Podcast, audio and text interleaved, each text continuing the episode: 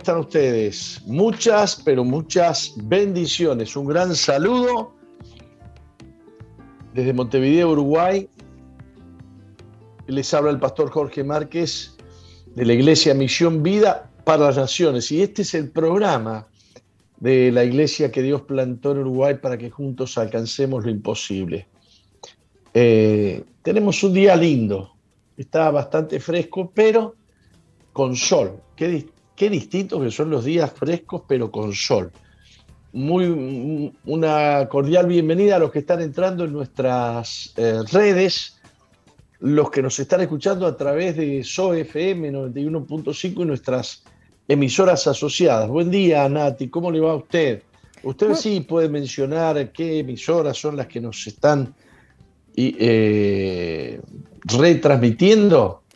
Muy buenos días, Apóstol, buenos días a toda nuestra audiencia. Aquí estamos en los estudios de SOE FM. Como vos decías, Apóstol, estamos saliendo por diferentes emisoras asociadas, así que saludamos a Preferencia 95.1 en el departamento de Salto. Le damos la bienvenida a Piedra Alta 105.5 en Florida, Radio FM Centro 102.7, eh, Radio eh, Bles 88.3 en San Juan, Argentina. También saludamos a aquellas personas que nos escuchan eh, a través de la página www.soe.com .com.uy, aquellos que nos siguen por medio del Facebook MBTV, Misión Vida 2.0, Radio Zoe 91.5 y también a través de su fanpage. Y saludamos a aquellos que nos escuchan a partir de las 4 de la madrugada, que es el horario en que se retransmite este programa.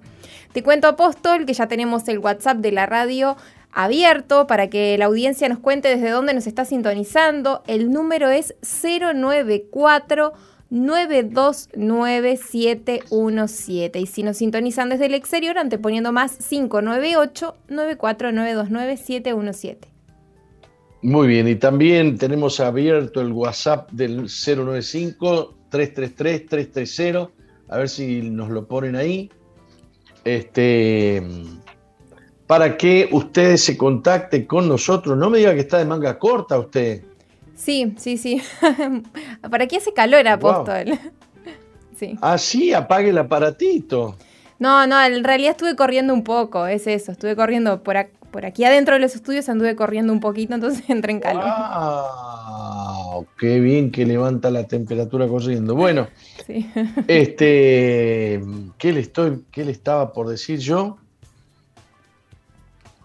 Bueno, se me fue, se me fue. Ah, que le damos la bienvenida a todos los que mm, están eh, entrando en nuestras redes, que el 095-333-330 está habilitado para que nos escriban, eh, haciendo consultas este, acerca de Misión Vida, acerca de los grupos amigos, y que especialmente em, nos escriban ahí las peticiones de oración que tienen.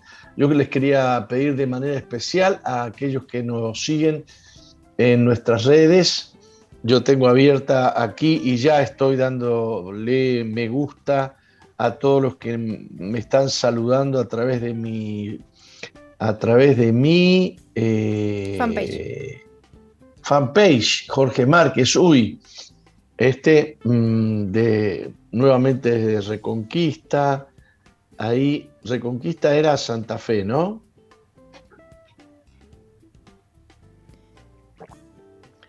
Bien, eh, Santa Fe, Argentina, eh, desde Rivera, desde Canelones, me están saludando. Muy lindo, muy lindo, muchas gracias. Este, desde Rocha, desde Rocha me están saludando. Qué bueno, qué, Qué, hermoso, qué familia grande que tenemos.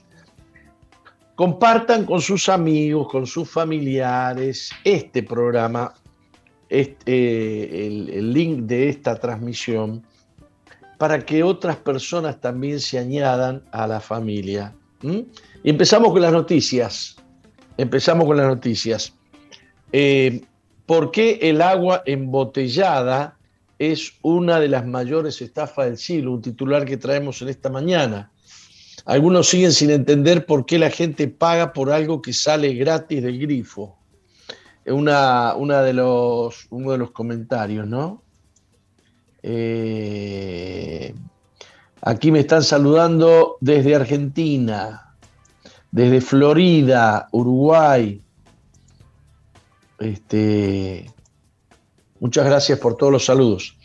Bien, eh, hace apenas 50 años la idea de comprar agua embotellada cuando estaba disponible gratuitamente en el grifo hubiera resultado del todo absurda para la mayoría de la gente. Sin embargo, hoy las ventas de botellas y garrafas de agua son más altas que nunca, aunque tienen un efecto devastador para el medio ambiente debido a las ingentes toneladas de residuos de plástico que casi siempre acaban en el mar. Poder comprar agua embotellada se remonta al siglo XVIII y Estados Unidos cuando los manantiales naturales eran tan populares que la gente acudía de turismo y los vendedores empezaron a meter el agua de los riscos en botellas, no de los ricos, de los riscos, ¿eh? o sea, de las rocas, para vendérsela a los visitantes. Además, el agua también se vendía como curativa, asegurando que contenía propiedades contra el reuma y demás dolencias comunes. Sin embargo, no fue hasta la década del 60 cuando comenzó el concepto del agua embotellada, eh, que conocemos ahora. Coincidió justo con el desarrollo del polietileno de alta densidad, es decir, del plástico que se usa precisamente para fabricar las botellas. Al dejar atrás el caro vidrio, que además era difícil de producir, el costo de la botella de agua descendió y empezaron a promocionarse mediante agresivas campañas de publicidad eh, que incidían en la comodidad de llevar una botella resistente y ligera a cualquier sitio. ¿Mm?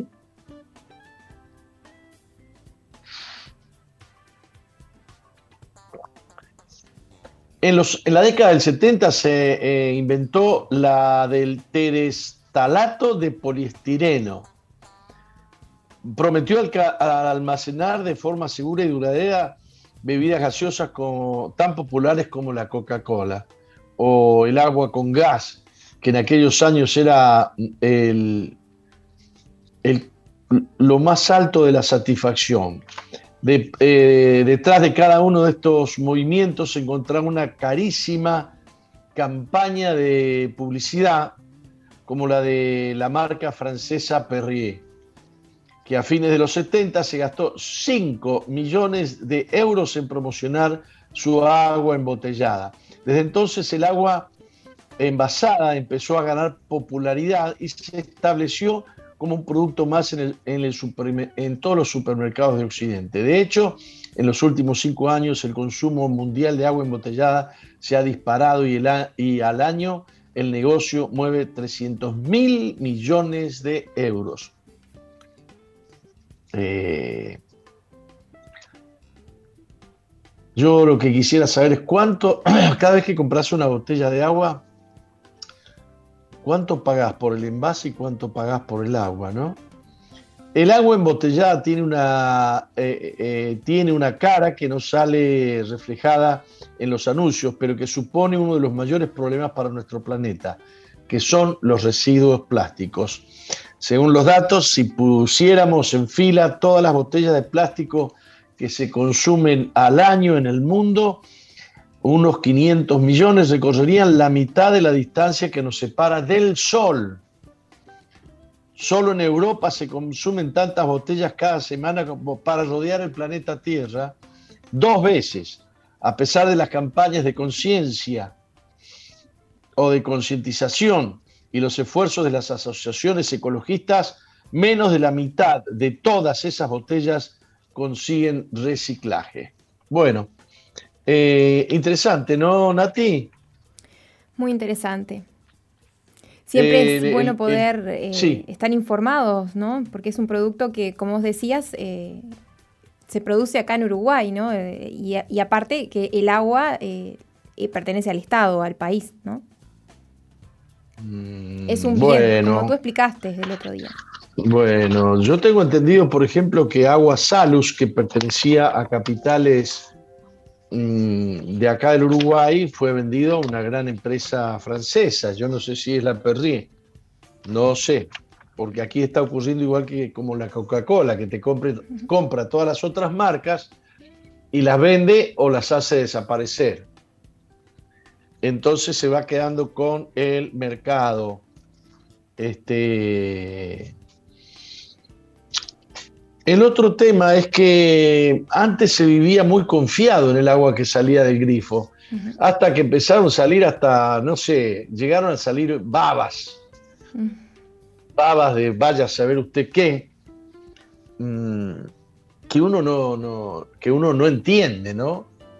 Hasta dónde el gobierno puede llegar a permitir una contaminación tal del agua potable que salgan cosas sucias de la... Esto ocurrió hace años atrás, parece que se fue, pero no se recomienda tomar el agua de la canilla, ¿no? No es recomendable, no es que, que el gobierno recomiende tomar agua de la canilla? Porque por un lado te dicen las botellas, las botellas que se acumulan, que se suman, que se hace una montaña, que se llena el mar de las botellas.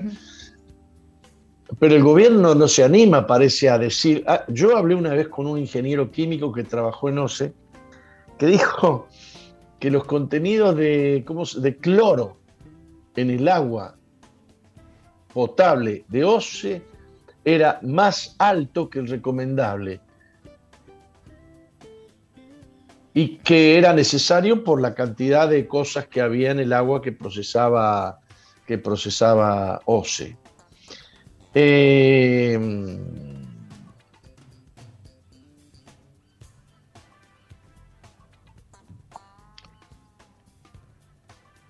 el plástico se ha convertido en una comodidad increíble, dañina, que ahora amenaza la salud ambiental y humana por igual y en más de un sentido.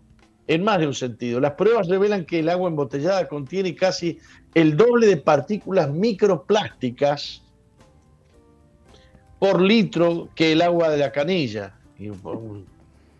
Entendible, ¿no? Se cree que la contaminación se origina en el proceso de fabricación tanto de las botellas como de las tapas.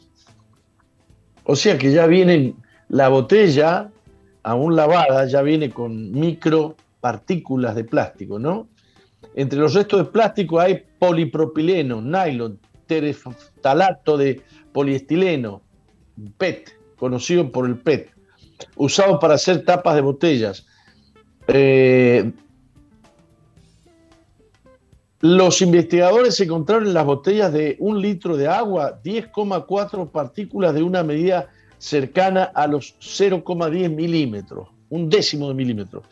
En respuesta a estos hallazgos, la Organización Mundial de la Salud se ha comprometido a emprender una revisión de inocuidad con el fin de evaluar eh, las cosas. Bueno, dejamos esta, esta noticia, pero que tenemos que estar advertidos que el agua, que constitucionalmente es un recurso de primera necesidad que el Estado debe velar, se está transformando o se ha transformado ya en, eh, se ha, está en manos privadas, se ha privatizado el agua que consumimos, el agua potable. Eh, en alguna oportunidad yo leí informes de cosas que contenía el agua de las botellas y que a veces era peor que el agua de la canilla, peor que el agua de la canilla. Este, depende mucho de la fuente de la que se obtiene el agua para, para, este, eh, para ser envasada y depende mucho del proceso. ¿De acuerdo? Hasta donde yo vi en Haití, había agua potable muy buena. Por supuesto, hay que pagarla toda.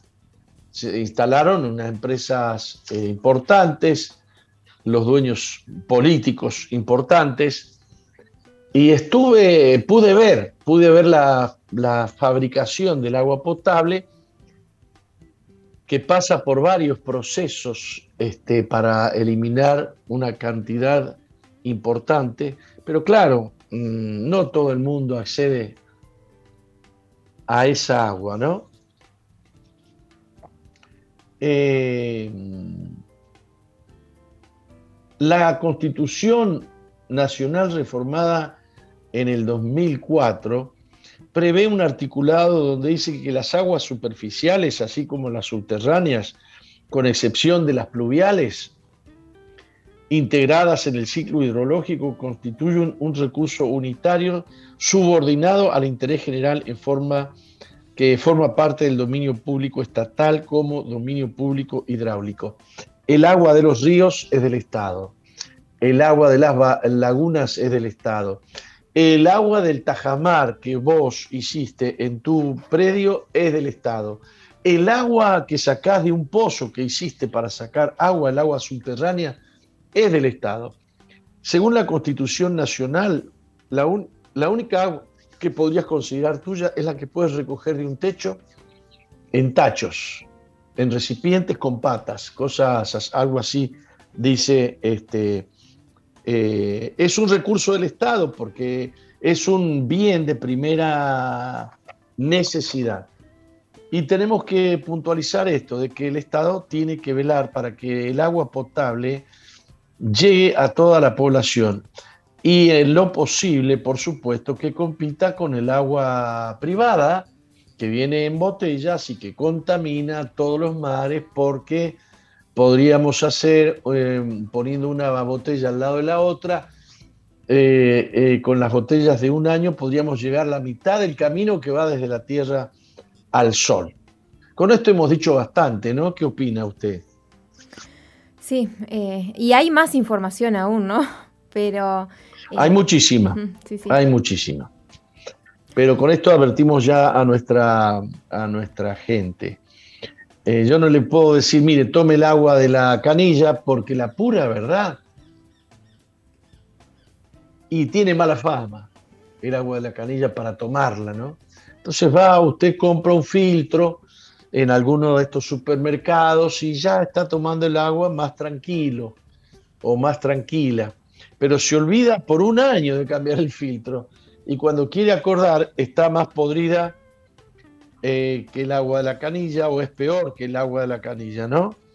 Eh, tendríamos que tener más eh, conocimiento acerca del uso del agua, que es un elemento esencial, no solamente por el H2O, sino por los minerales que hay que son necesarios para el cuerpo y por los minerales o los metales que no debiera haber en el agua, o los, eh, o los este, eh, fertilizantes y pesticidas que van de, la tierra al río y del río a la canilla. Bien. Por ejemplo, Apóstol, sí. el 14 de agosto de este mes, o sea, eh, la URSEA, por ejemplo, sacó una noticia donde eh, expresa que halló glifosato en el agua potable en muestras, por ejemplo, en departamentos como Florida, Soriano y Colonia. Eh, bueno, el glifosato que está prohibido en los países del primer mundo, fabricado por Bayer. Si es Bayer es bueno. es bueno para matar. El glifosato destruye, eh, digamos, se utiliza mucho en el campo para destruir los yuyos, para poder sembrar sin arar, ¿no? Así es. Y, por ejemplo, en otros departamentos, Paysandú, Cerro Largo, Soriano, La Valleja, Canelones, Maldonado, Colonia, por ejemplo, se encontraron en el agua contaminantes que superan los niveles permitidos. Y como vos decías, es importante informarnos porque, por ejemplo, para los niños dice que, eh, bueno, trae muchas eh, afecciones, complicaciones en su salud. Para los bebés mucho más, para los recién nacidos. Entonces es importante, como vos decías, informarnos sobre los componentes del agua. Vamos a tratar de hablar más seguido del agua. ¿Qué le parece? Me parece muy bien, hay que eh, introducirnos un poquito más en, el tema. Y bueno, hay un, premio Nobel de Medicina eh, que es el doctor Montagnier. Premio Nobel de Medicina. No son versiones de gente tonta, estúpida, que repite. No, no, el premio Nobel, doctor Montagnier. Eh, referencia mundial en virología Premio Nobel de Medicina, afirma que las nuevas variantes de las vacunas son creadas por la vacunación. Varias personas me han dicho a mí, no, no, los que producen las nuevas variantes son los que no se vacunan. La culpa es de, los que no se vacunan. Ahora yo les digo lo que dice el doctor eh, Premio Nobel Montañer. Mucha gente lo sabe, pero ella mucha gente lo sabe, pero calla, dice el doctor eh, Montañer. Epidemiólogos lo saben, dice el doctor Montañer. Son los anticuerpos producidos por el virus los que permiten una infección más fuerte. Es lo que llamamos mejora dependiente de anticuerpos, que significa que favorecen la infección. El anticuerpo se adhiere al virus, desde ese momento tiene los receptores, los tenemos en el macrófago. Esto potencia el virus y no accidentalmente, sino por el hecho de que están vinculados a los anticuerpos. Está claro que las nuevas variantes son creadas mediante selección mediada por anticuerpos debida a la vacunación. A ver si le explico más o menos lo que dice el doctor Montañez, lo que yo entendí. El, el anticuerpo generado por la vacuna eh, viene un virus y se, y se prende del anticuerpo y ese virus aprende a resistir, se hace más resistente y entonces aparece una variante. Este, esto lo he extraído de un video donde el doctor Montañer personalmente lo está diciendo en un video. Este, durante una impresionante entrevista, el ganador del premio Nobel, aquí, esta es otra noticia. Montañer expresó su fuerte preocupación por las consecuencias a mediano largo plazo e incluso consecuencias generacionales de las vacunas contra el coronavirus. Montañer advirtió que la enfermedad neurodegenerativa es un efecto secundario potencial de la vacuna contra el coronavirus y dijo en términos inequívocos que está indignado por la vacunación generalizada de niños. Indignado por la vacunación generalizada de niños. Montañer dijo en otra parte, estamos en territorio desconocido y proclamamos vacunas obligatorias para todos. Es una locura, dijo el premio Nobel. Es la locura de la vacunación lo que condeno absolutamente. Explicó que no busca la polémica, sino la verdad. Dejen de llamarnos antivacunas, digo yo ahora. Dejen de llamarnos antivacunas. Yo no soy antivacunas, yo me puse varias vacunas, pero vacunas que han sido debidamente probadas a través del tiempo, pero estas vacunas apresuradas eh, y ahora le han dado a Pfizer una aprobación definitiva, ¿eh? pero, pero no tiene la cantidad de tiempo necesario para lograr poner ahí en, eh, en, el prospecto que trae la vacuna qué pasa a los dos años, a los tres años, a los cuatro años. Eh,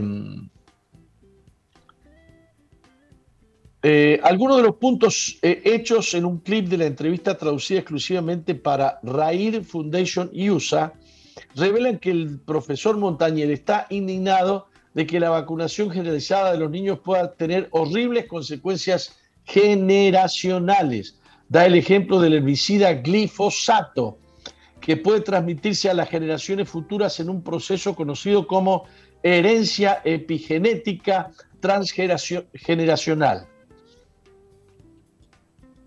Bueno, está haciendo una comparación, no es que traiga glifosato la vacuna, está diciendo que el glifosato que se permitió durante mucho tiempo ha quedado demostrado que produce una herencia epigenética transgeneracional, o sea que afecta genéticamente a las nuevas generaciones. El premio Nobel explicó que el, ARN mensajero puede tener consecuencias desastrosas eh, sin un estudio adecuado. Él dijo, este ARN mensajero que se está inyectando hoy en día en las vacunas puede tener efectos en las generaciones futuras que no se detectan ni lo estamos buscando. Si no lo estamos buscando, perdón. Otra preocupación que Montañer expresa es la posibilidad de efectos secundarios de las vacunas que podrían verse en 5 o 10 años relacionados con enfermedades neurodegenerativas. Eh,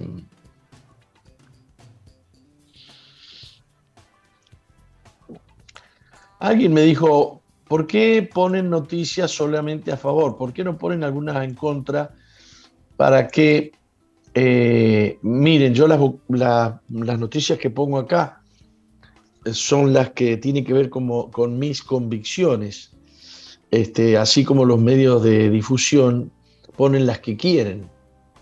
O me vas a decir este, que, que son imparciales. Bien, Ayer estuvimos en el predio de Veraca, Villa García, ah, celebrando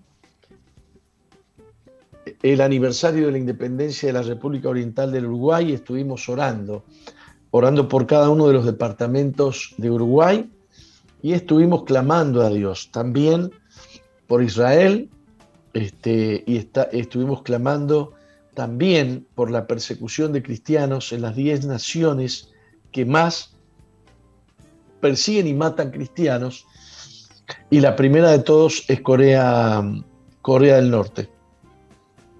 Estuvimos orando por lo que está pasando en esos países que es terrible y que ahora comienza a pasar de una manera eh, importante en Afganistán han llegado los talibanes, han puesto plazo para que la gente, para que los países saquen a los que tienen que sacar, refiriéndose básicamente a los funcionarios de las embajadas y qué sé yo, los aviones no dan abasto sacando gente. Eh, y lamentablemente parece que antes del plazo que vence en cuatro días o cinco días, no van a poder sacar las personas. Miles y miles de personas van a quedar varadas en Afganistán y van a ser acribilladas. Esto lo testifican muchas personas que están desesperadas. Millones de personas han salido a las calles para huir, para huir a pie y dejar sus bienes, dejar su casa, sus animales, su industria, su trabajo, su negocio. Eh, lo que viene, lo que viene a Afganistán es terrible. Las mujeres tienen que dejar de estudiar, las mujeres tienen que dejar de trabajar, las mujeres no pueden salir a la calle, las mujeres no pueden manejar un vehículo, las mujeres no pueden andar arriba de una bicicleta, no pueden, no pueden. Tienen que ponerse un, vestido que le tapa desde la cabeza hasta los pies y una mujer puede ser azotada si se le ven los tobillos. Yo las quiero ver a las feministas ahí, che, vayan a Afganistán a embromar, ¿eh? ¿Qué le parece a usted, Nati? Eh, está interesante, ¿no? Que vayan a luchar por los derechos de esas mujeres, pero justamente saben dónde no, no tienen que meterse, ¿no? Ya. ¿Usted es perseguida por estar ahí en el micrófono de Zoe? No, no, no. Acá, gracias a Dios, tengo libertad de como mujer de poder eh, estar en un lugar de comunicación. No, no de poder trabajar. De poder trabajar, de poder ser influencia. No pueden ser periodistas, nada, nada. De que puedan escuchar mi voz como mujer. Claro. Vengo sola a la radio sin mi esposo. Todo. La, y, claro, y no lo tiene a su esposo controlándola si habla. Así es. Porque no debe ser oída la voz de una mujer. La voz de una mujer no debe ser oída por hombres tiene que quedarse en la casa. Los vidrios tienen que estar nublados con algo para que nadie de afuera pueda ver a la mujer que está adentro. Eso, esa, es, esa es la creencia de los talibanes. Y para colmo estuve viendo un video donde un talibán dice que ellos lo hacen por misericordia, que, eh, matar a los infieles. ¿Quiénes son los infieles? Todos los demás que no creemos en eso. Y lo hacen por misericordia, porque con la muerte se paga el pecado de no creer lo que ellos creen. Este, así que nos hacen un favor si nos asesinan. Y nos asesinan de las maneras más crueles. ¿Se entendió? Estuvimos orando también por la expresidenta Janine, Janine Áñez, cuando eh, Evo Morales, estafador, mentiroso, renunció a la presidencia de Bolivia y huyó a la Argentina. Eh, no sé qué pasó con el vicepresidente que no asumió y le tocó a esta pobre mujer cristiana, Janine Áñez, presidir Bolivia y presidió el proceso de votación para elegir un nuevo presidente. Cuando fue elegido el nuevo presidente, la tildaron de haber hecho un golpe de Estado, la metieron presa y hace cinco o seis meses que está presa, pero no solamente presa. No es atendida debidamente en su salud, eh, atemorizada, perseguida, aterrorizada, ha querido suicidarse, según nos llegan noticias, y estamos orando por ella. Es una hermana en Cristo. Dios tome cuenta.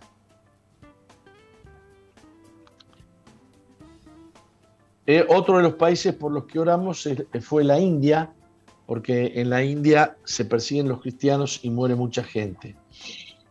Hay cristianos, escúcheme para que usted ore, y con esto voy a cerrar porque no puedo contar todas las noticias que tengo hoy.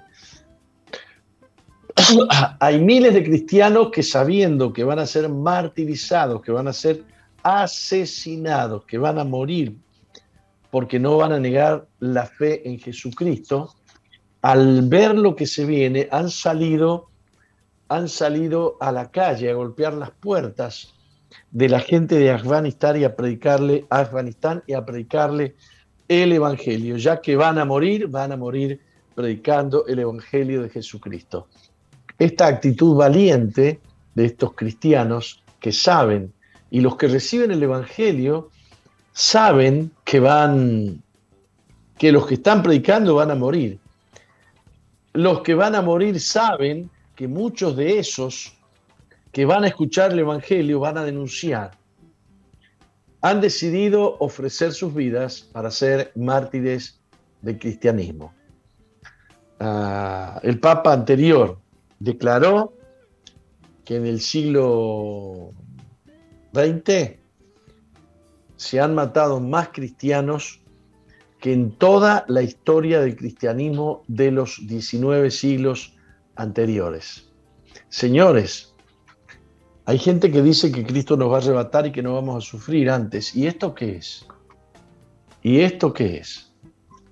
Que Cristo nos va a arrebatar antes eh, que venga la tribulación. Y esto es un error de la Biblia. Díganme, ¿de qué estamos hablando? Vamos a un corte y volvemos con más Misión Vida. Enseguida volvemos, no se vayan. No cambies la sintonía. Enseguida regresamos con Misión Vida.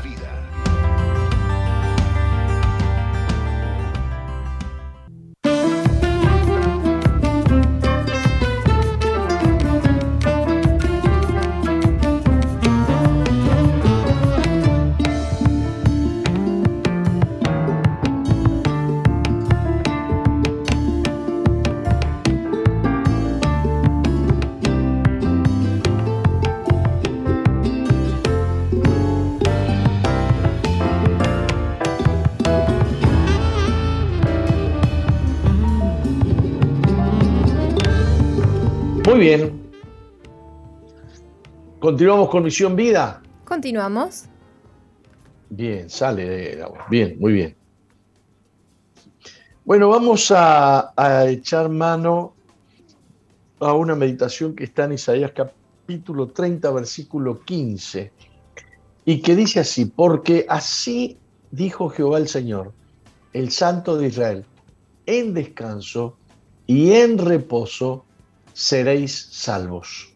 En quietud y en confianza será vuestra fortaleza. En otras palabras, en quietud y confianza seréis fortalecidos. La salvación será en descanso y en reposo. La ansiedad y el afán en la Biblia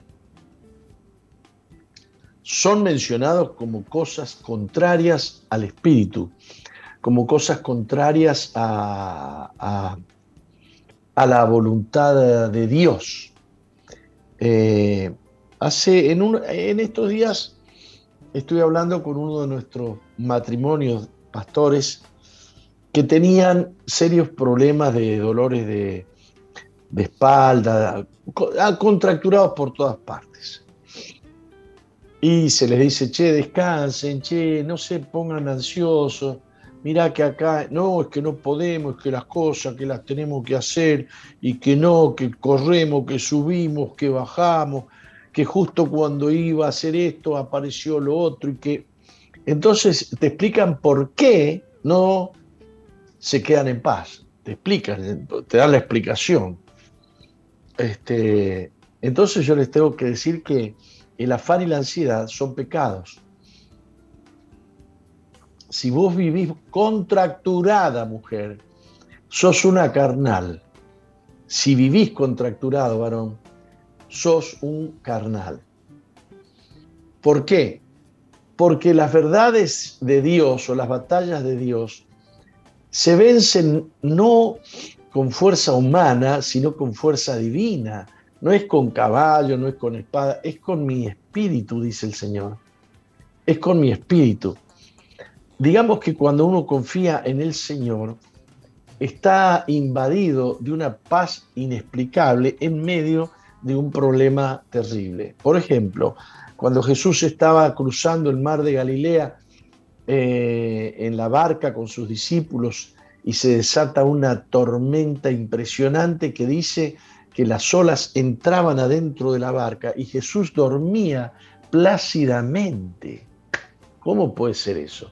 Los discípulos desesperados, se va a hundir la barca, vamos a perecer, nos va a comer crudo el mar, etcétera, etcétera, etcétera. ¿Por qué Jesús estaba durmiendo?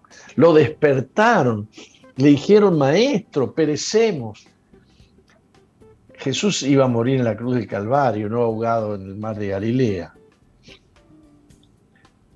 Jesús tenía una confianza plena en la palabra que había dado. Les había dicho, crucemos al otro lado. Y cuando Jesús habla, sabe lo que dice. Y Jesús afirmó siempre que las palabras que eh, de él habían oído eran palabras no de él, sino del Padre.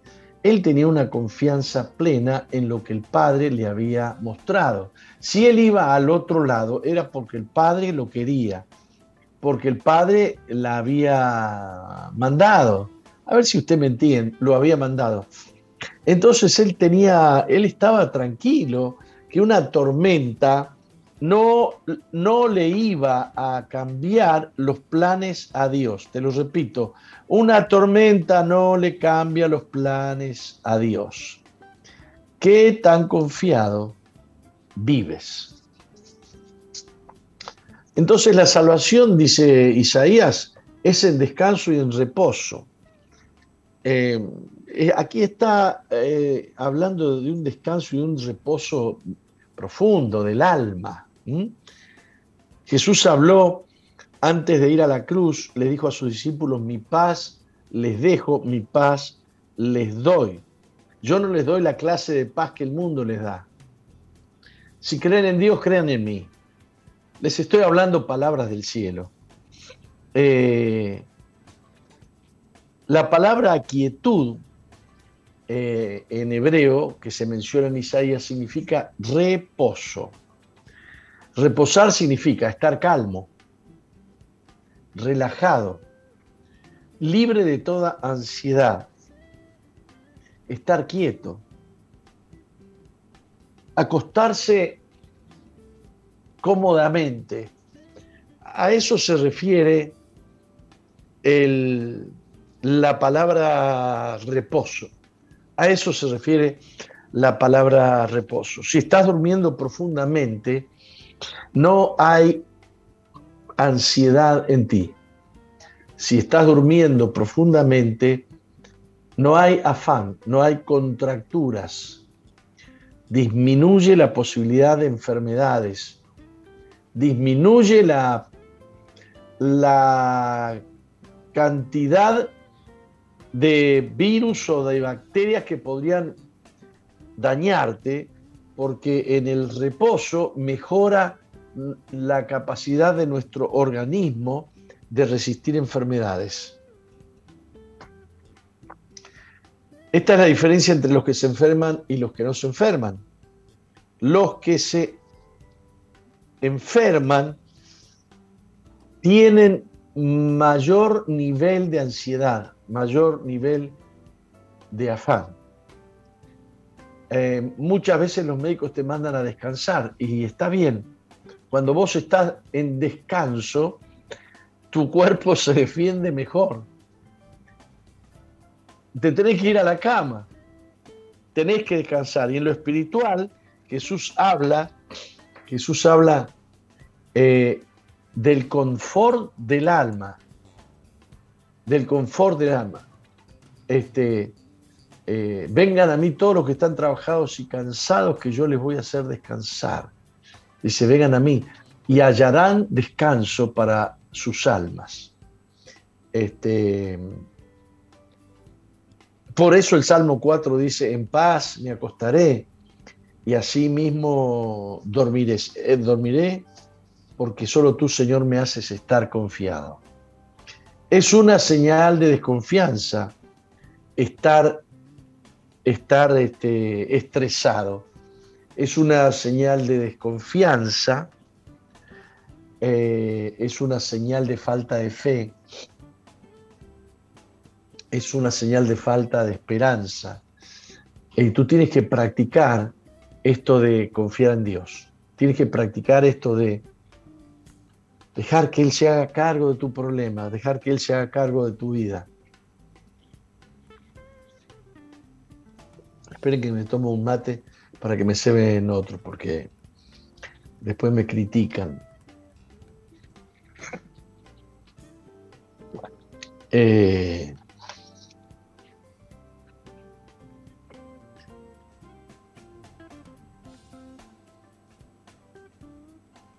nuestra confianza obliga a Dios. Wow, miren lo que yo he dicho, ¿no? Nuestra confianza obliga a Dios. Nuestra desconfianza aleja a Dios. Eso de que yo quiero llevar la carga y estar nervioso y enojado y qué sé yo, y apurado y, estresado y acelerado, eso le quita a Dios la posibilidad de que Él obre, de que Él actúe. Digamos que eh, eh, el poder de Dios no se manifiesta en medio de tu afán. Hay lágrimas que Dios las ve, pero hay lágrimas que no son lágrimas producto de la aflicción, sino producto de la ansiedad. ¿Lo querés acelerar a Dios? Lo querés, estás impaciente. Dice, dice la Biblia que Ana derramó su alma delante del Señor pidiéndole un hijo, derramó su alma. Y una vez que derramó el alma, cuando derramas el alma, quedas en paz. Yo no sé si te ha pasado de llorar, llorar, llorar y quedarte en paz. Ya está, ya le entregaste al Señor tu problema. Dice que se levantó y nunca más estuvo triste. Fue y le puso eh, el, el dolor a Dios, le presentó su dolor a Dios. Pero hay lágrimas de desesperación. Hay lágrimas que no evidencian confianza, ni paciencia, ni fe en Dios. Esas lágrimas no te sirven de nada. Vendrían siendo lágrimas de cocodrilo. Usted sabe lo que son las lágrimas de cocodrilo, porque muchas veces hemos dicho lágrima de cocodrilo, lágrima de cocodrilo, sin entender qué significan las lágrimas de cocodrilo. ¿Hay alguien aquí que me pueda explicar? No, mejor dicho, ¿hay alguien que ha escuchado muchas veces esto y nunca ha sabido por qué se habla de las lágrimas de, de cocodrilo, a ver, entre los que me están escuchando, este, alguien que me diga, yo lo escuché toda la vida, pero no sé qué significa. A ver, estoy esperando.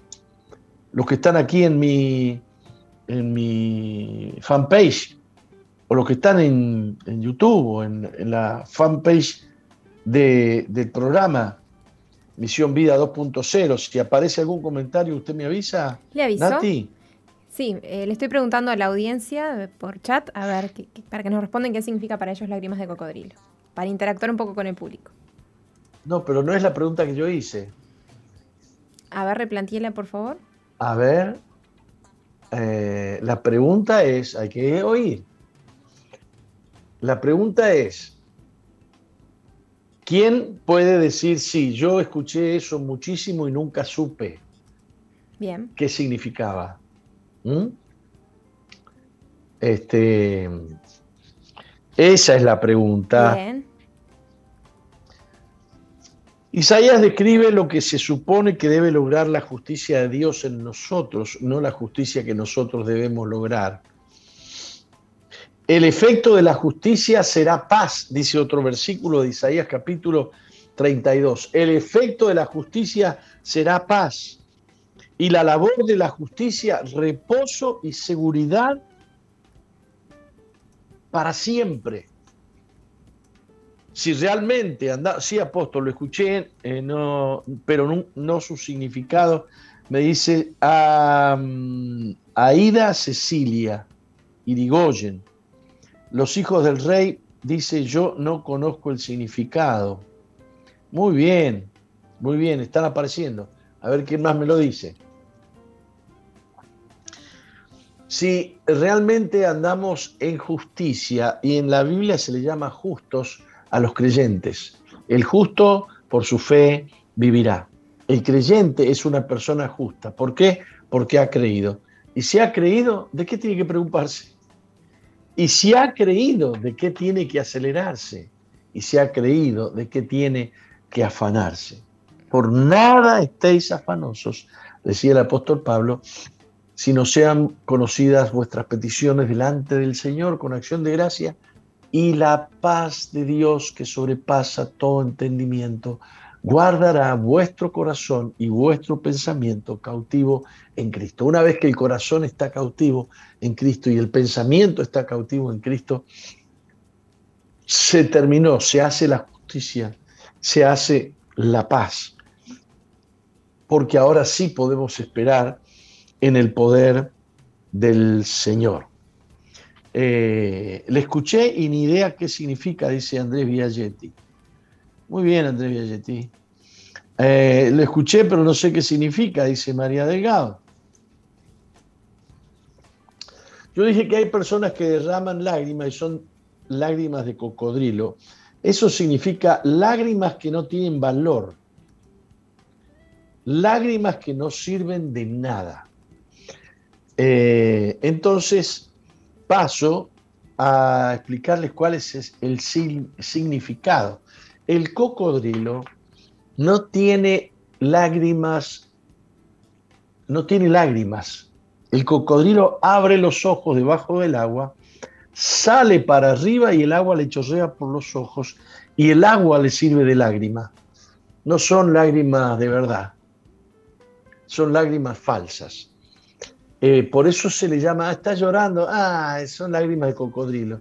Está, está gastando lágrimas que nadie se las va a creer o está gastando lágrimas sin necesidad. Amén, bendiciones me ponen ahora. Ahora, ahora, ahora escriban todos los que sabían. A ver qué dicen. Lágrimas falsas, dice Estela Cleriche. ¿Y usted no tiene ningún comentario, eh, Nati? Por acá no se animan los oyentes. Eh, tenemos saludos. Desde bueno. Saludos. Bueno, sí, el, el, cocodrilo no tiene lágrimas. Las lágrimas que tiene no son de verdad. Son lágrimas del agua que le chorrea por, por los ojos. ¿Y usted lo sabía o no lo sabía? Sí, lo sabía. Sí, varias veces lo he ¿Ah, sí? Sí, sí, sí. al, vivir eh, en un hogar con muchos niños, por ejemplo, cuando viví en Salto, ¿no? Que teníamos, y que los tenía que cuidar, ¿no? Escuchaba de las madres decir lágrimas de cocodrilo. Ajá. Bien. Ah, visto, hay niños que tienen lágrimas de cocodrilo. Eh, por ejemplo, quieren algo y lloran. Y vos te das cuenta que no tienen ni ganas de llorar.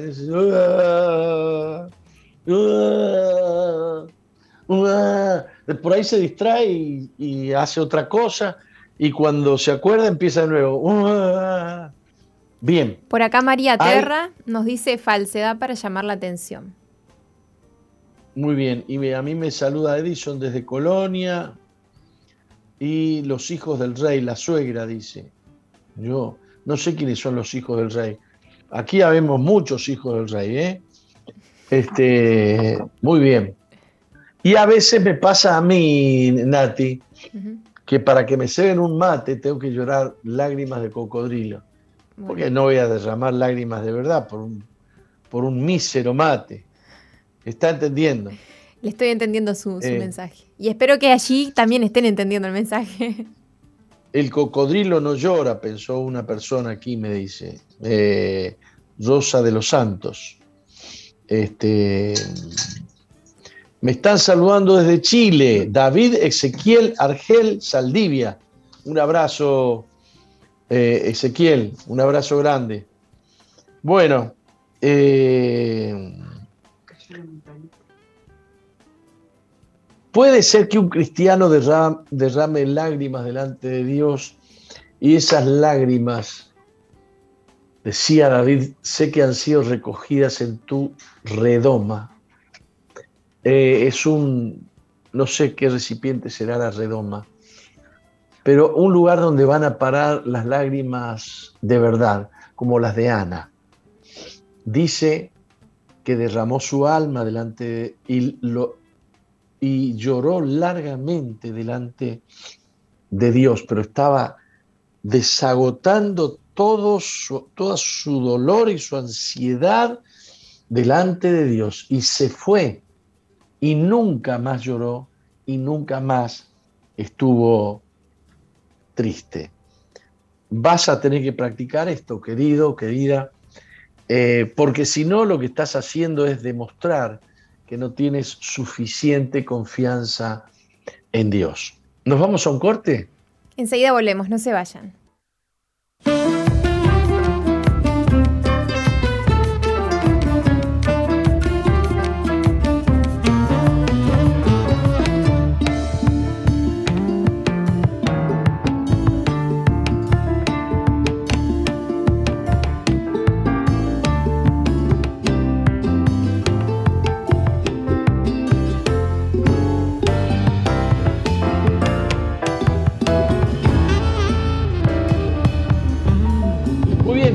Misión Vida.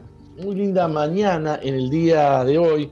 ¿Usted me puede decir la temperatura de este momento en Montevideo? Sí, enseguida le digo, Apóstol, eh, déjeme buscar. déjeme buscar las noticias. No tengo ¿Eh? actualizado. 16 grados. 16 grados, ya está, muchas gracias. 16 eh, grados. 17 grados, dice mi celular. Y bueno, pero su celular está más caliente. Usted lo usa mucho con su esposo nuevo que tiene. Apóstol, dice esposo nuevo como que si, como que si ya tuve otro. No, no, es el primero. No, tiene un esposo nuevo, el único que tiene. Que, usted es la mal pensada. Hacer pues frutos dignos de arrepentimiento, dice Jesús en Lucas capítulo 3, versículo 8 haced pues frutos dignos de arrepentimiento. Difícil de entender un poco esto, ¿no? Alguien me puede decir, alguien me puede... Les he pedido más participación a la gente que me escribe en mi chat, ¿eh? en mi fanpage. Eh, a ver qué me explican. ¿Qué significa esto de hacer frutos dignos de arrepentimiento? Eh, yo por mucho tiempo he leído eso y, digo, no entiendo bien. Pero después, escudriñando las escrituras, escudriñando las, las escrituras, entendí, entendí lo que había que entender. Porque arrepentimiento es metanoia, que significa cambio de mente, cambio, un giro en la manera de pensar. Y la Biblia dice que así como pensamos, así somos. Esto significa, hablamos y hacemos de acuerdo a lo que pensamos. Repito, ah, que verdaderamente haya un cambio, me dice, vale. Bien. Eh, bueno, pero acá dice hacer frutos. O sea, muestren el resultado del arrepentimiento, significa eso. Que se pueda ver que ustedes son gente que se arrepintió. Y aquí vamos a entrar a discutir una doctrina eh, que ha colisionado con la Iglesia Católica durante muchos siglos. Y hace poco, hace unos años atrás, llegaron a la conclusión de que creíamos lo mismo, tanto los católicos como los evangélicos, pero no tanto, pero no tanto. Sigue siendo un terreno, eh, un terreno vidrioso. ¿Qué era? Que eh, los evangélicos decían, no somos salvos por las obras. Somos salvos por la obra de Cristo. Somos salvos por la fe en Cristo. Las obras no salvan. Y los católicos dicen, bueno, no, pero hay que, hay que hacer, uno tiene que tener las obras del cristianismo, si no, no es salvo. Y en ese sentido, las obras eh, eh, salvan. Por eso muchos católicos hacen eh, obras de, ¿cómo se llaman esas obras? De darle pan al hambriento. Caridad. Obras de caridad, obras de caridad.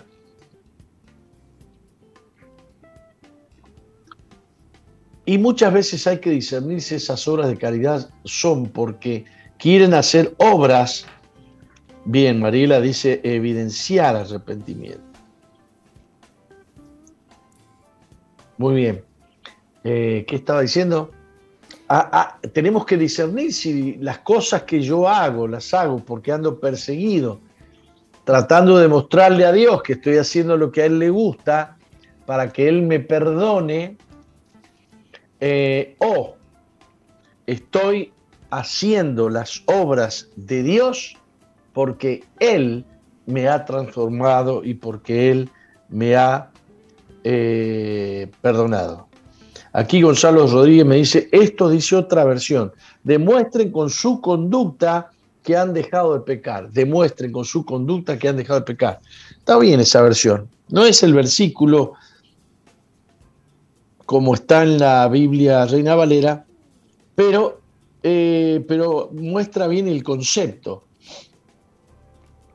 Eh, demuestren con su conducta, demuestren con lo que hacen, con sus obras, que ya no pecan. El arrepentimiento te aleja del pecado.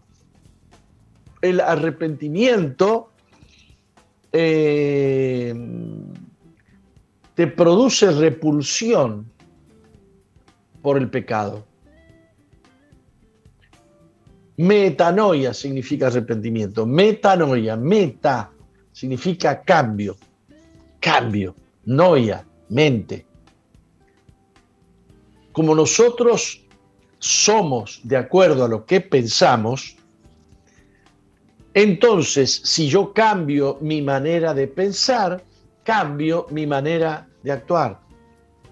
El que se arrepiente es una persona que piensa de una manera y de pronto alumbrado por el Espíritu Santo dice, no puede ser lo que hago, no puede ser como insulto, no puede ser como trato a mi esposa, no puede, no puede ser que haga esto, lo otro y lo otro, no puede ser.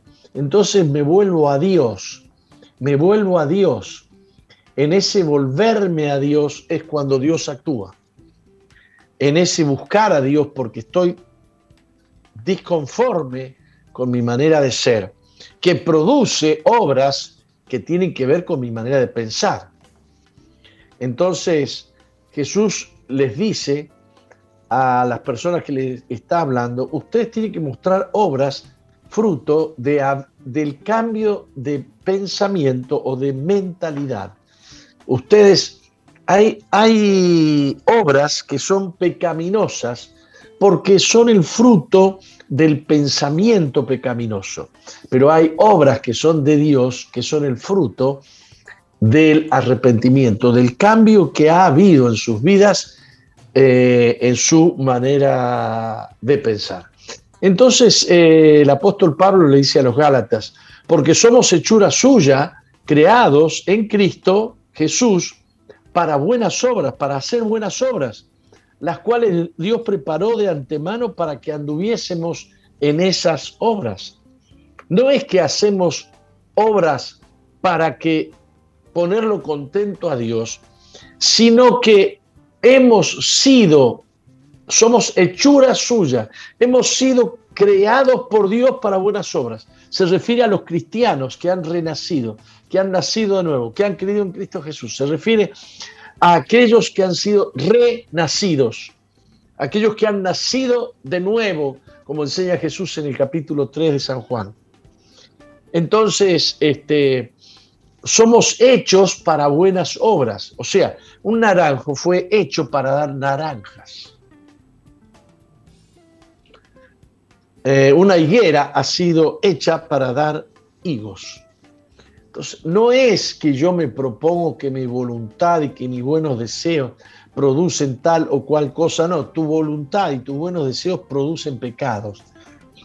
La mentalidad de tu alma es el pecado. La contaminación de tu alma te lleva a pecar, a hablar mal y a hacer mal. Pero el arrepentimiento que provoca el Espíritu Santo produce un cambio de mentalidad tal que tú si ibas para aquel lado, ahora vas para este otro lado.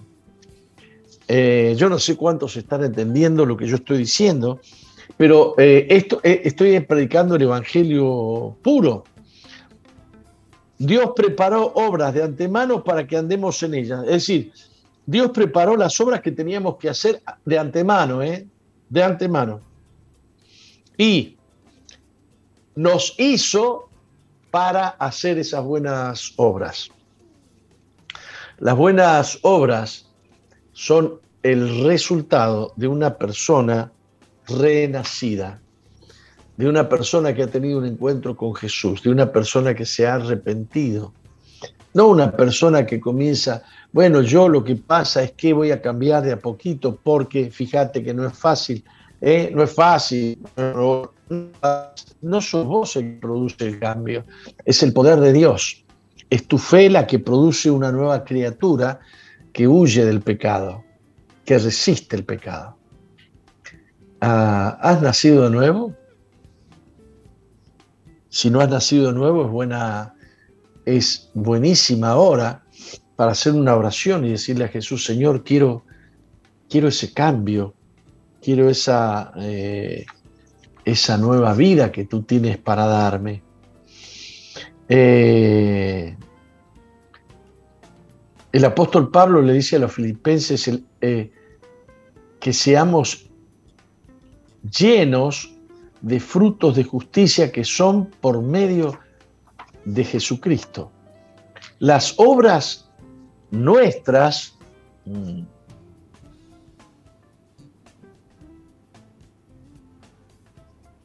eh, bien. De Toledo Chico me, eh, me saludan. Este, me preguntan aquí de Wilson Brun. Sí, lo veo de vez en cuando. Tiene una iglesia por allá en las piedras y, un, y una chacra. De vez en cuando sé algo de él. Bien, ¿qué estaba diciendo yo? Que seamos llenos de frutos de justicia que son por medio de Jesucristo. Aquí está hablando ya de que esas obras no son las que producimos nosotros, sino las obras que producimos a través de Jesucristo que está en nosotros. Son las obras de Cristo las que debemos producir. La pregunta es, tú el día domingo eres cristiano y el día lunes un mundano. Tú te muestras eh, tú te muestras de determinada manera. El domingo eres un santo delante de los creyentes y de los pastores y después pecas. Después te portas como un mundano. Entonces el Señor dice, no, esto no es así.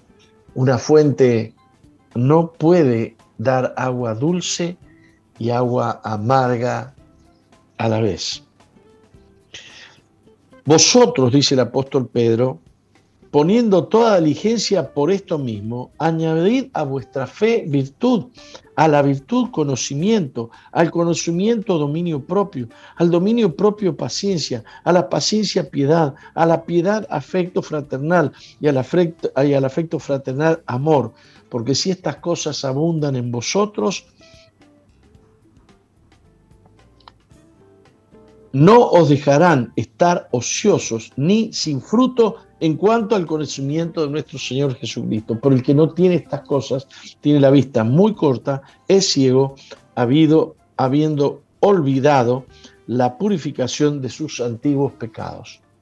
El Señor a través de este pasaje llama a los creyentes a no olvidar la purificación, la justicia y las obras de justicia solamente una vida sometida a Dios. Jesús dijo, el que quiera seguir en pos de mí, tome su cruz cada día y sígame. Una vida sometida a Dios es una vida que permanece en la mentalidad de Cristo y es una vida que produce las obras de Cristo. Quiero orar por aquellos que están eh, escuchándome Deseo con todo mi corazón que en este momento se arrodillen y oren. Y le digan al Señor que quieren ser lavados y limpiados de sus pecados. Los pecados producen más pecados porque el que hace pecado es esclavo del pecado. Y entonces, eh, eh, estos tiempos son difíciles para ser perfecto. Es imposible no pecar, pastor, me pone un, hermano aquí. Mire, yo, yo le digo lo que dice la Biblia, no dice cuando, en los últimos tiempos, cuando el apóstol Márquez y, este, y el anticristo esté por llegar, pueden pecar. Eh, está hablando de que yo te vuelvo a decir que un naranjo no es difícil dar naranja para un naranjo. Para un hijo de Dios no es difícil hacer las obras de Dios. Y es nuestra lucha diaria. Y si pecamos, dice, dice un pasaje de la Biblia, tenemos un abogado, podemos recurrir a él, pero es, es, es difícil aceptar una mentalidad que dice, bueno, pero es difícil esto porque yo no sé, este, este que escribió esto va a pecar. Y va a pecar y va a decir, sí, por, pequé porque no, pecaste porque sos un pecador y tenés que arrepentirte. Así es el asunto, ¿eh? Así es el asunto. Quiero orar por aquellos que me están escuchando. Padre, aquellos que hoy se están presentando delante de ti conmigo en esta hora, queremos pedirte que el fuego de tu Espíritu Santo esté quemando sus vidas y que la sangre de Cristo les esté limpiando.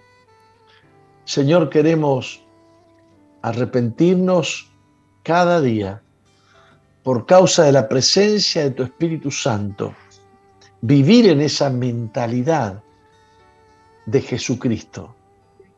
Tu palabra dice que tenemos la mente de Cristo. Oro por mis oyentes Oro por aquellos que están oyendo esta palabra, Padre, que tienen un anhelo, un deseo ferviente de honrarte en cada pensamiento, en cada palabra, en cada acción. Perdona sus pecados, Padre, limpia y toma el control. Señor, eh, enseñoreate de sus vidas.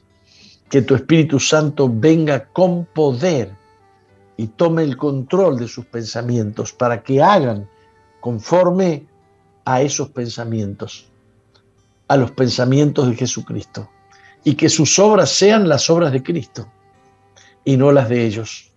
En el nombre de Jesús. Amén. Amén. Gloria a Dios. Bueno, este vamos a un corte. Enseguida volvemos, no se vayan.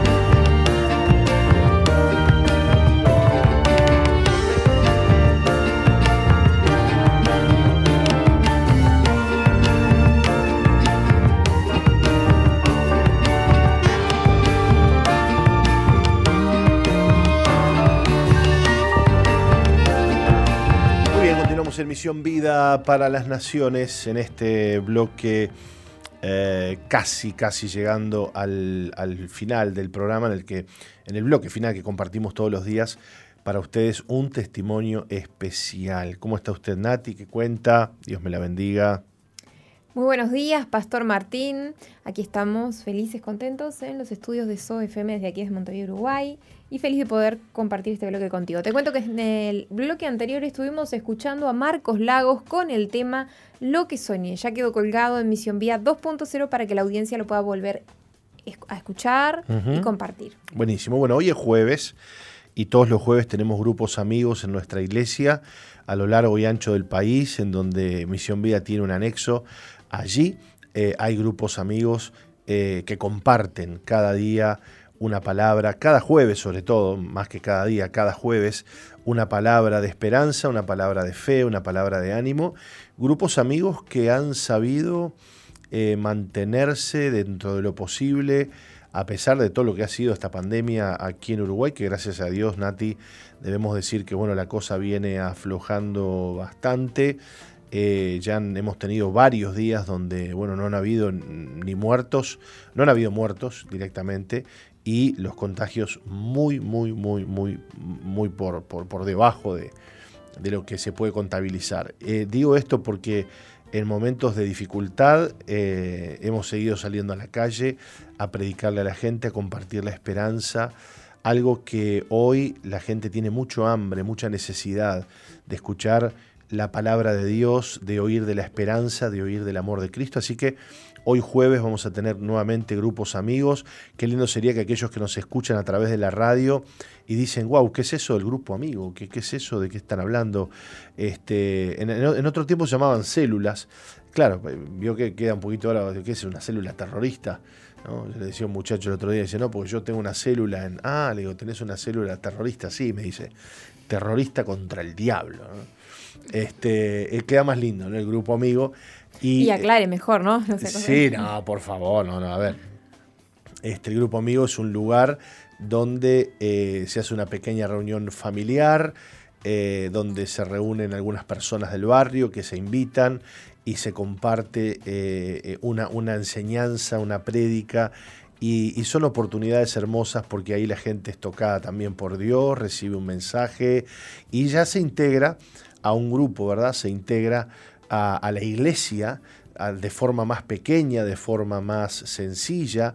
A veces quizás eh, una persona llega, qué sé yo, a un culto, a una reunión en, nuestro templo, y peor ahora, ¿no? Con el tema, bueno, de todo el protocolo que tenemos, imagínate, Nati, este, de tapaboca, no nos vemos mucho la cara, bueno, pase por acá, siéntese a cierta distancia de la otra persona, no hay casi que comunicación, lamentablemente, ya va a cambiar, va a mejorar la cosa, pero este, la iglesia ha ido perdiendo en ese sentido este, la comunicación, la conexión con las personas, ¿no? el poder terminar un culto, una reunión y quedarte a hablar con la gente, eso ya no se puede hacer. Entonces el grupo amigo da para ese tipo de cosas, por supuesto con los cuidados necesarios, y es un lugar muy lindo, muy agradable, donde un anfitrión abre las puertas de su casa para compartir el Evangelio de Jesucristo. Y sabemos que hay mucha gente que ha sido bendecida por estos hermosos grupos amigos donde se han recibido la palabra de Dios a pesar de toda la pandemia que hemos vivido y de todo, la gente ha seguido escuchando el mensaje. Y qué lindo sería que eh, cuanto más ahora, que la cosa está mejor, vos puedas ir a un grupo amigo, que empieces a, conectarte con la iglesia, ¿no? Eh, esto de la pandemia ha desconectado a mucha gente, ¿sabes, Nati? Que hay muchas iglesias inclusive que han cerrado sus puertas iglesias que, en otro tiempo, bueno, este, dijeron, bueno, vamos a parar por la pandemia, no han vuelto a abrir más, no han vuelto a abrir más. Y es lamentable, es lamentable. Y la iglesia tiene que predicar el Evangelio y tenemos que seguir compartiendo porque es, es, la esperanza, es la única esperanza que tiene el mundo, es la palabra de Dios, es el Evangelio de Jesucristo. No hay otra vuelta, no le busquemos la vuelta y no estamos hablando de ninguna denominación no es que tal denominación tiene la salida, no, la salida la tiene Cristo. Jesús dijo, yo soy el camino, yo soy la verdad y yo soy la vida. Y cuando hablamos de Cristo, entonces se producen los milagros, ¿no? El milagro se produce al hablar de Cristo, al hablar de su amor, al hablar de lo que Él hizo por nosotros, y de eso se habla en los grupos amigos, Nati. Así es. Eh, aquel oyente o aquella mujer, que tanto hombre como mujer, joven, que nos esté escuchando y que quiera, que nunca haya participado de estas reuniones y que quiera hacerlo y no tenga ningún contacto, bueno, puedes comunicarte al 095-333-330 y decir, bueno, quiero asistir hoy jueves a un grupo amigo, vivo en tal barrio, a, qué dirección me, envían, con qué líder me puedo comunicar o con qué pastor, de qué zona y con mucho gusto te van a estar eh, contactando con, con, un referente. Si no, también puedes ingresar a misionvida.org, que allí tenemos un espacio, un link donde habla sobre los grupos amigos y donde hay un mapita donde, bueno, hay diferentes direcciones de, los grupos amigos. Pero bueno, el celular creo que el que, el que habilitó la iglesia, el 095-333-330, es, creo que eh, es lo mejor, ¿no? Para que las personas puedan contactarse. Como que lo más rápido me parece, ¿no? Lo más ágil. Exacto, exacto. Así que si vos nos estás escuchando, bueno, no te quedes sin ir a un grupo amigo, vení a compartir, vení a ser parte de la familia Misión Vida para las Naciones.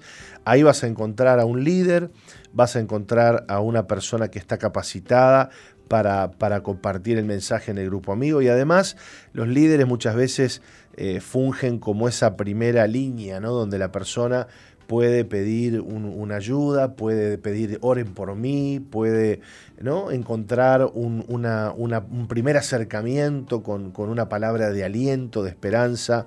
Así que bueno, eh, desde aquí la invitación a todos aquellos que nos escuchan a participar de nuestros grupos amigos y a nuestros líderes que llevan adelante los grupos amigos y anfitriones, que Dios les bendiga en este día, que Dios les use con poder y que le crean al Señor para milagros, para sanidades, que oren por la gente en el nombre de Jesús y Dios va a respaldar esa oración y van a ocurrir milagros poderosos en este día jueves, lo creemos y lo declaramos en el nombre poderoso de Jesucristo.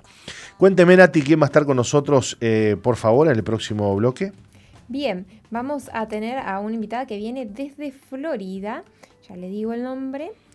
Bueno, Sara Rodríguez se llama, tiene 33 años y nos va a contar cómo Dios le libró de, sentimientos como el odio, también la sacó de las adicciones y cómo Dios la sanó por un abuso que vivió. Muy bien, vamos a un pequeño corte entonces y Sara Rodríguez nos va a estar contando su historia hoy. Enseguida volvemos. No cambies, ya volvemos con Misión, Vida.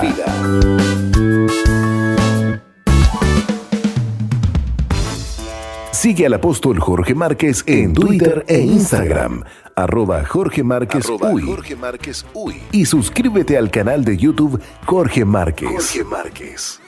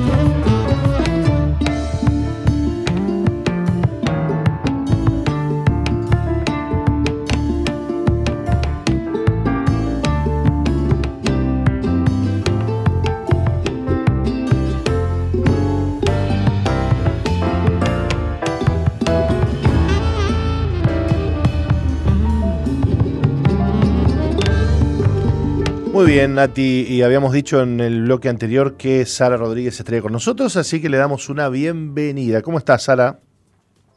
Hola, andan bien por acá. Bueno, gracias a, gracias a vos por estar con nosotros en este día y, animarte a contarnos tu, historia. Le vamos a pedir a Nati que nos lea un poquito el resumen de, de todo lo que has vivido y que bueno, hoy podamos conversar contigo. Bien. Bueno, un poquito.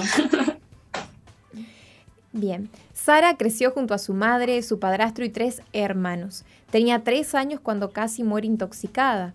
Por entonces su madre estaba conociendo al Señor y le rogó que la salvara. Los médicos no daban crédito de cómo había sobrevivido. Tenía 10 años cuando su padrastro comenzó a abusarla y continuó haciéndolo por tres años bajo amenazas. Por temor, ella no lo habló con nadie. Sabía que su madre no tenía familia ni un lugar a donde ir, pero a los 13 años conoció a Jesús y él la llenó de valentía para frenar los abusos confrontando a su padrastro. A sus 17 se mudaron a Florida y se alejó de Dios. Comenzó a estudiar y a rodearse de amistades. Salía por las noches, fumaba y se alcoholizaba. Cada día había un pleito en el hogar, discutían todo el tiempo porque enfrentaba a su padrastro, a quien odiaba. A los 18 años tomó tanto alcohol que la policía la encontró en una plaza convulsionando a punto de morir. Cuando abrió sus ojos estaba en el hospital junto a su madre, quien oraba por ella una vez más para que no se muriera. Con 19 años quedó embarazada y tuvo a su hija sola porque su pareja andaba en malos caminos y lo dejó. Odiaba a los hombres. Luego su madre se separó y se mudó a la capital. Cada día la llamaba, oraba por ella, le enviaba mensajes, prédicas y le pedía que regresara al Señor. Hasta que el año pasado, caminando por Florida, una de las chicas del hogar Veraca le vendió un tapabocas y le predicó el Evangelio. En ese momento supo que debía regresar a Dios. Entonces participó de un encuentro donde perdonó a su padrastro, fue libre del odio y del rechazo, hoy se siente amada y su corazón ha sido sanado por completo. Junto a su hijo sirven en la iglesia, es una mujer feliz que desea hacer la voluntad de Dios y no apartarse nunca más. Bueno, Sara, es una historia mm, muy dura, muy difícil, muy triste la que has vivido, gracias a Dios que hoy estás contando eh, el final feliz que está teniendo esta historia. Pero háblanos un poco de, bueno, de tu niñez. Tuviste que vivir abusos. Eh, bueno, esto indudablemente que trastocó tu vida, tu adolescencia, tu juventud. Contanos. Sí, así es. Este, cuando empezaron los, los, abusos, eh, no me acuerdo en cierta forma de, mi niñez, ¿no? Porque fue como que mi mente estaba bloqueada. No puedo recordar si era niña feliz y seguramente que sí, pero eh, fue como que tengo bloqueada esa parte de mi vida, como que la elegí, no, no, recuerdo. Este, hasta que tuve la valentía de, de enfrentarlo, ¿no? O sea que ese recuerdo, o sea, lo, lo, lo, lo, habías perdido, digamos. Es muy común en la gente que ha sido abusada hacer como una especie de, de bueno, de, nube ahí, ¿no? El alma es una forma también del alma de protegerse, ¿no? De, de, no pensar en eso. Eh, pero todo eso te llevó a una juventud complicada, ¿no? Sí. Te escuchamos. Sí, sí, total. Yo, este, yo cuando conocí a Dios tenía 13 años cuando empecé a ir a la iglesia, eh, ahí mm, tomé la, la, valentía y el coraje, ¿no? De enfrentar a, a, mi padrastro, este, y también luchaba, luchaba por ir a la iglesia porque no me dejaban, no me dejaban ir, y este, y mi madre me decía que yo era una guerrera porque era los sábados para las reuniones de joven y yo peleaba, me peleaba con todo el mundo para poder ir a la iglesia. Y, este, y en la iglesia nos enseñaban de, la unión familiar, del amor, del padre, la madre. Yo eso no lo tenía. Este, en casa no, eh, había un padre, eh, un padrastro, pero no, no vivíamos el amor que eso conlleva, ¿no? de un padre ausente, estar ahí. Era como que estar, pero no estar. Y, este, y con eso trajo muchas consecuencias, ¿no? Porque yo después que en esa iglesia yo hice un encuentro también y eso, yo lo, perdon, lo perdoné. Este, hoy por hoy tengo una relación con él, eh, no sé si es la mejor, pero nos hablamos, este, él está ahí para apoyarme cuando, cuando me pasan alguna cosa, siempre está ahí. Este, pero yo tenía ese sentido, ese, odio, ese rechazo que no me dejaba este, ¿cómo decir? No, expresar, no expresarme. Y, y, y que me llevó a eso, a, a, juntarme con personas que quería amigas y a empezar a tomar, a fumar. Y, y para mí a los fines de semana, la noche, wow, joda.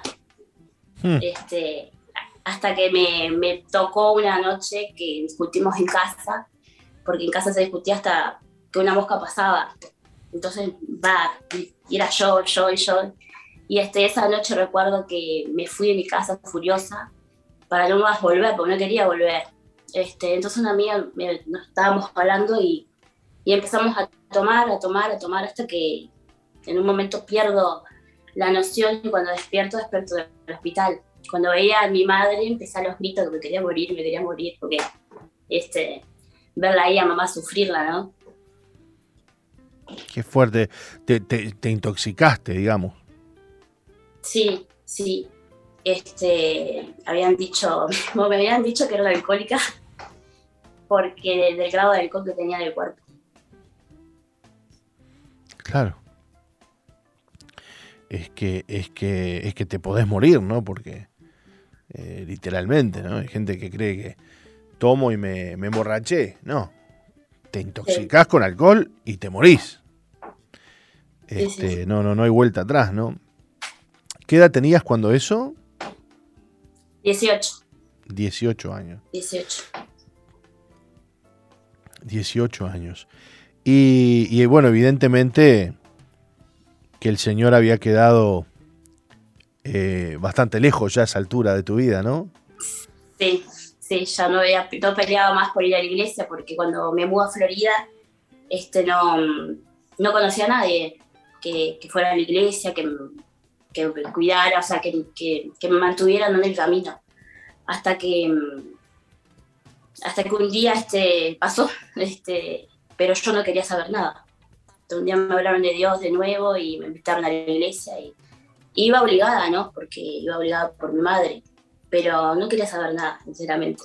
Hasta, hasta el año pasado, que en la cuarentena, viste que uno se aísla de todo el mundo y quedas sola, quedas aislada y mi madre que, que mi madre cree en Dios y me manda, me manda mensaje y yo decía sí, sí, después lo, lo leo o miro el video, o miro esto y mm, hasta que un día este, empecé a escucharla, empecé a mirar los videos que me mandaba y yo le dije a Dios que, porque a casa iban a hablarme de Dios y yo decía, no, no, todavía no, o cuando pueda voy, o siempre lo último.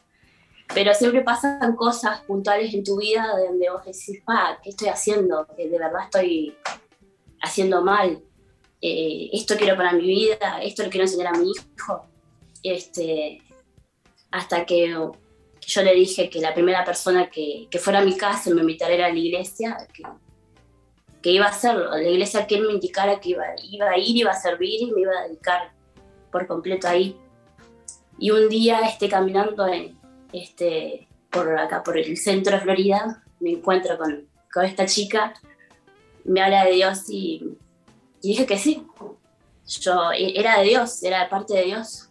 Este, un día antes había decidido decir que a Dios de que si me pusiera mi persona en el camino para seguir, ir a la iglesia de nuevo, que lo iba a servir. Y así fue, fue una respuesta inmediata. Qué fuerte, ¿no?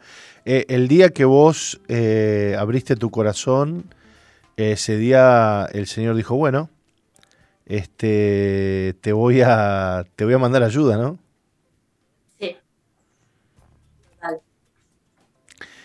Sara, contanos cómo, cómo estás hoy, después de, todo eso que has vivido, eh, producto, me imagino, de, bueno, no, ya lo has dicho vos también, el odio, ¿no? El resentimiento, ese abuso que, que no, no se sanaba.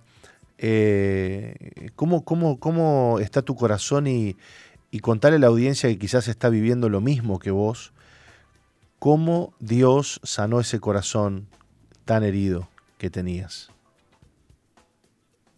Te pone a prueba, te pone a prueba y cuando uno está dispuesto, dispuesto, pero de verdad, tenés que tener un corazón dispuesto eh, a perdonar, ¿no? Porque yo a esa persona la, la, veía porque era el padre de mis hermanos y mis hermanos en cierta manera lo, quieren a su modo, pero lo quieren. Este, y después que yo perdono de corazón cuando hago el encuentro y tú hablaste de, que si vos perdonaste a alguien de la boca para afuera, pero cada vez que veías a esa persona tenías algo, un remordimiento adentro, algo que te movía que decís, este, no puedo. Este, cada vez que veía a esa persona mi cara cambiaba mi carácter, mi manera de hablar, todo cambiaba. Entonces no fue un perdón definitivo hasta que yo pude escribir el nombre de esa persona en ese papel que habías dicho tú y dije, de verdad, quiero perdonar, quiero sentir eh, esa liberación, eh, eso, que, eso de, decir, basta, hasta acá, quiero, quiero amor, quiero alegría, quiero felicidad en mi vida. Este, y fue eso lo que hice. Eh, y después, claro, ¿no? Este, viene la prueba a ver si de verdad hiciste eso. Claro. Y mm, fue decir eso hasta que recuerdo que justo caí en casa y yo digo, Dios, y este, y poder hablar con él y no tener ese rencor, ese rechazo, creo que, que ayuda. Y, hoy por hoy lo veo y hablo con él y, y no siento ese odio, sino siento compasión por él este, y, estoy, estoy feliz, estoy, estoy bien. Qué, qué, qué, grande que es Dios, ¿no? El día que vos decidiste perdonar fue el día en que, en que tu corazón se liberó, se sanó, se restauró y, bueno, hoy estás viviendo una vida nueva con el Señor. Qué bueno ha sido Dios contigo, ¿no? Qué, ¿Cómo podés describir hoy tu relación con Dios? Eh, bien, eh, yo dije que iba a servirle en las áreas que él me, indicara, que, estoy dispuesta.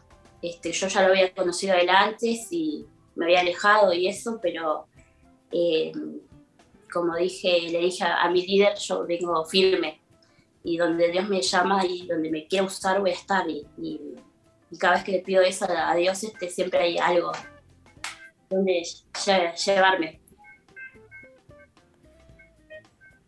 Qué lindo. Dale un, déjale un mensaje a esas mujeres que quizás están heridas por, por abuso. ¿Qué les puedes decir en este día?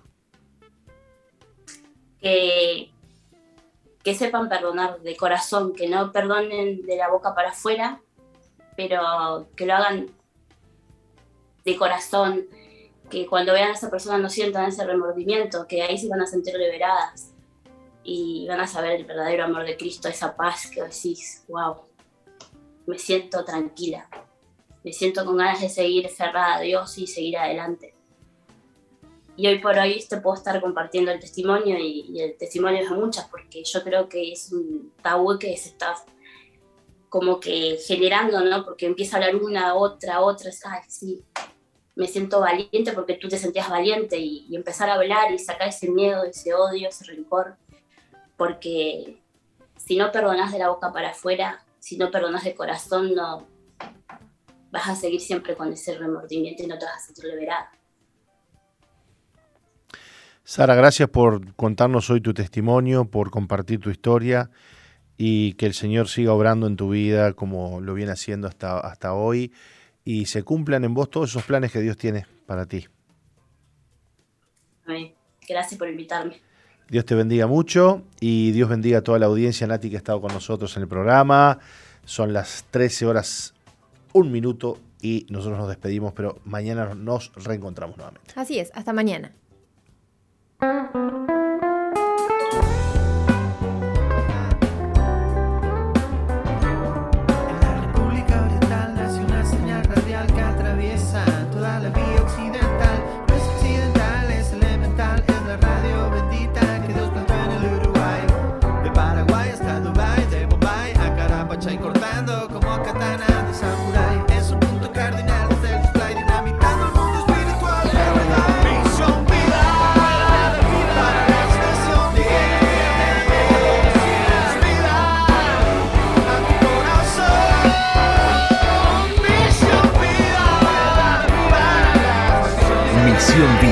La iglesia que Dios plantó en Uruguay para que juntos alcancemos lo imposible, presentó su programa exclusivo que conduce el apóstol Jorge Márquez. Misión Vida.